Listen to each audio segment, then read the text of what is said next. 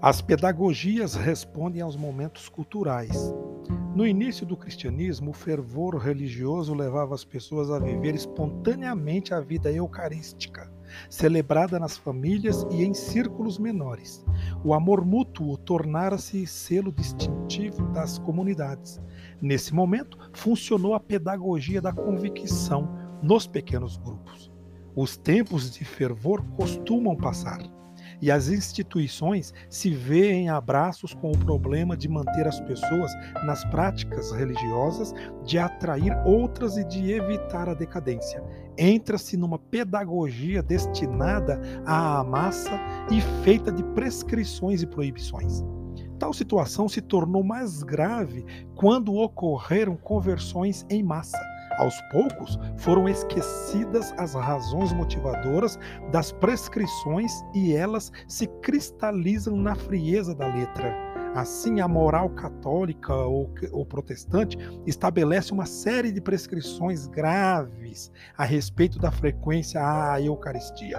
Durante séculos, pesava na consciência dos fiéis, como pecado grave qualquer falta à missa dominical, por exemplo. Na perspectiva da orientação fundamental, o sentido do preceito dominical aparece mais claramente. Um fiel que se, que se sinta envolvido com a vida da comunidade eclesial perceberá a relevância de sua participação e também a gravidade de sua omissão, a qual poderá significar negligência grave de um imperativo profundo de sua consciência. Nesse caso, tais omissões seriam pecados graves. Um outro fiel, por inúmeras razões, pode estar no momento de sua vida cristã em que a participação ou não nas nos cultos ou na liturgia não assume o mesmo nível de relevância. Então, dificilmente se pode falar em pecado grave. Não é a materialidade de uma falta que define sua gravidade, mas seu sentido na trajetória espiritual da pessoa. Semelhantemente, podemos refletir e aplicar ao campo sexual.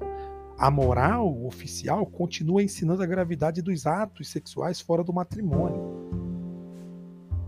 Em termos de reflexivos, isso significaria que eles têm tal densidade que definem a totalidade da vida da pessoa para um egoísmo fundamental. Serão graves se forem expressão de uma orientação egoística fundamental, quer constituindo-a, quer dela decorrendo.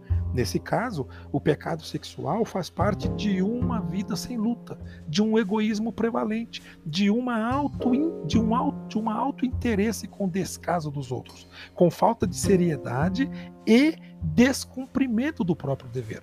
No entanto, pode suceder que atos sexuais não se situem no interior de uma orientação fundamental de egoísmo, mas exprimam momentos isolados e periféricos. Nesse caso, dificilmente teriam a gravidade no caso anterior. Só no nível profundo da consciência cada um poderá julgar a gravidade de suas ações, referindo-as à sua orientação fundamental.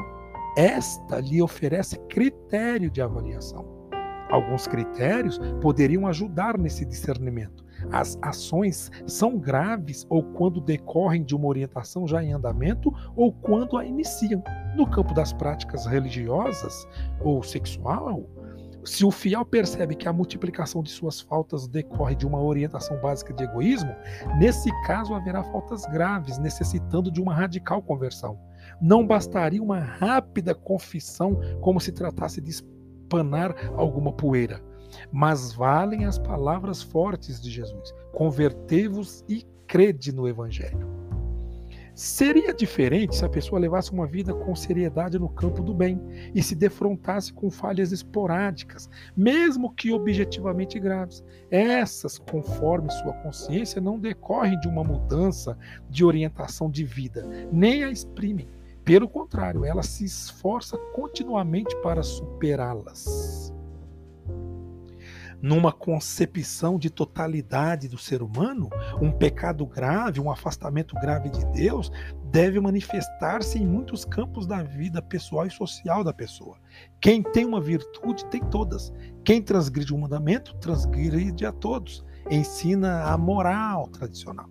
Ora, se este não é o caso, trata-se mais um problema psicológico. Aliás, a psicologia tem revelado a enorme força de marcas do passado, condicionamentos e hábitos adquiridos, os quais diminuem as possibilidades da liberdade.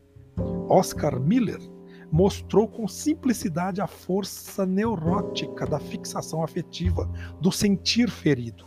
Tais condições impedem a pessoa de fazer o bem que deseja e termina por fazer ações que não quer.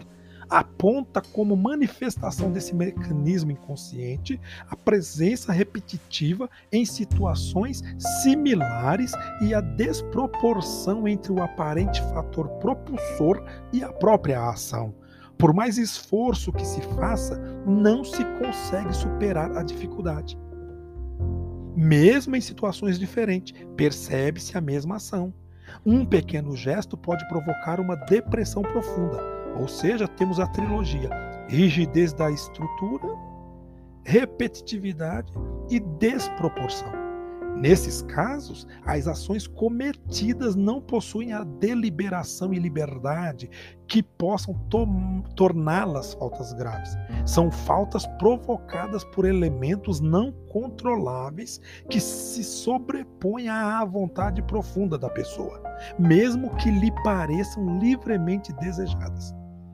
Serve também de critério o fato de que faltas em si graves e os arrependimentos se sucedam frequentemente num período curto, de duas, uma. Ou as faltas não são graves e os arrependimentos mostram a orientação fundamental para o bem, ou as faltas são graves e os arrependimentos são antes mal-estar psicológico do que verdadeira contrição do pecado. Só a pessoa diante de Deus, pode perceber a qual dos movimentos está sujeita. Nos casos de mudança de orientação fundamental de vida, a prática obrigatória da confissão se faz necessária como expressão sacramental dessa conversão, já que a pessoa tem fé que a paz com que a paz entre ela e Deus é de suma importância para a sua saúde psicossócio-espiritual. A confissão é a maneira visível, eclesial, de dizermos que optamos por Deus e pelo outro. Assumimos diante da comunidade o compromisso de caminhar nessa linha. A confissão será sempre necessária quando nossa orientação fundamental anterior era de egoísmo, mas só será autêntica quando exprimir realmente a mudança de opção nossas opções precisam de tempo para se aprofundar. Os atos mais plenos e conscientes são fundamentais.